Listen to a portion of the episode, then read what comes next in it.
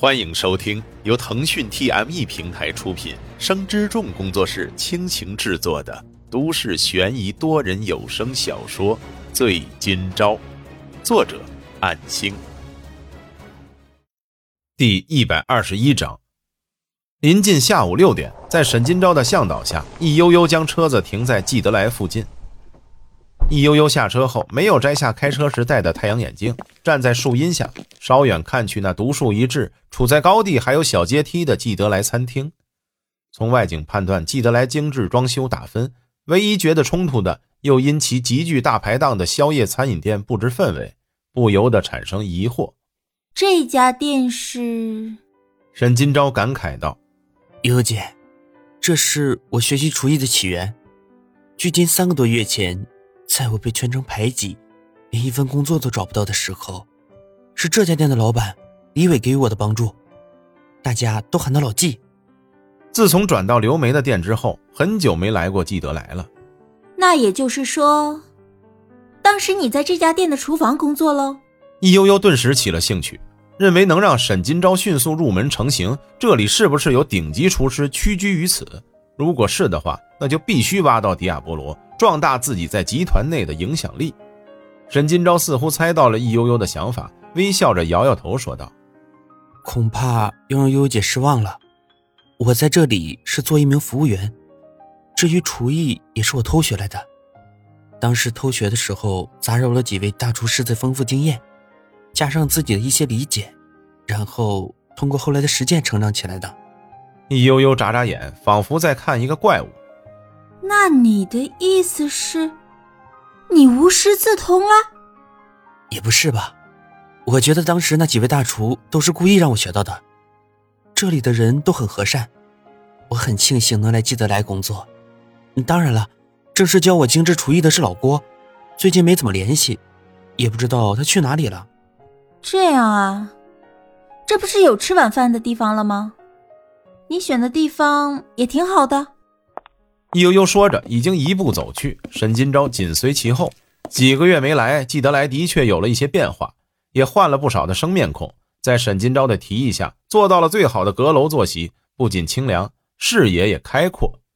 仅有熟面孔之一的服务员青年男子眼尖的盯上了沈金钊，微笑着主动跟在其后。沈金钊，好久不见呐！怎么，今天带上女朋友一起吗？沈金钊一怔，刚才没有想到会有这样的误会。呃，这位是我现在的工作老板。易悠悠摘下那副宽大的太阳眼镜，露出了保养极好、宛如大学生青春般貌美的笑容，令服务员都顿时心动，心想：这沈金钊肯定在说谎，带着这么漂亮的老板一起来吃饭，骗谁呢？虽然这么想，可工作还是要做。服务员放下菜单，说道：“那请先看一下菜单，要点些什么？”易悠悠对菜单没兴趣，看向服务员，轻笑着说道：“我和沈金钊看上去真的像情侣吗？”沈金钊接过菜单的手一僵，服务员愣神了，这是什么情况？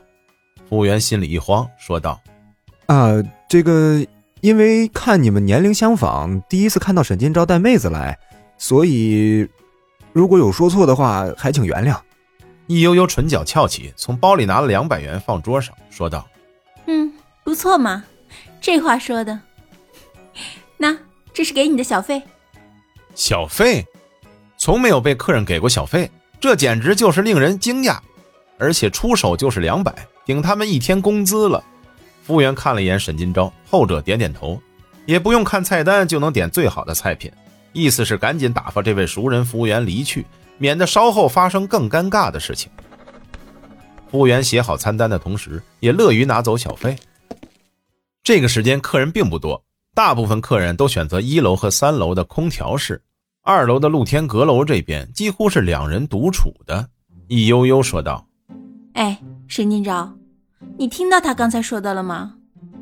年龄相仿，像情侣呢。看来本小姐平时的付出……”可算是有回报了呢，被当成大学生也挺好的，是吗？对对对，沈金钊不敢否定，心脏跳得很快，并非因为难为情，而是不想易悠悠生气，所以紧张。易悠悠撇撇嘴，沈金钊在风趣方面还欠点火候，看到他紧张的模样，忍俊不住，痴痴笑了起来。悠悠姐，你又在笑什么？易悠悠遮掩着嘴部，忍住笑。我想起高兴的事情啊。什么高兴的事情？沈金钊下意识的反问道。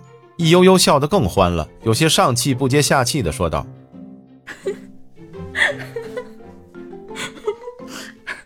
你平时，你平时是不是很少看流行视频啊？”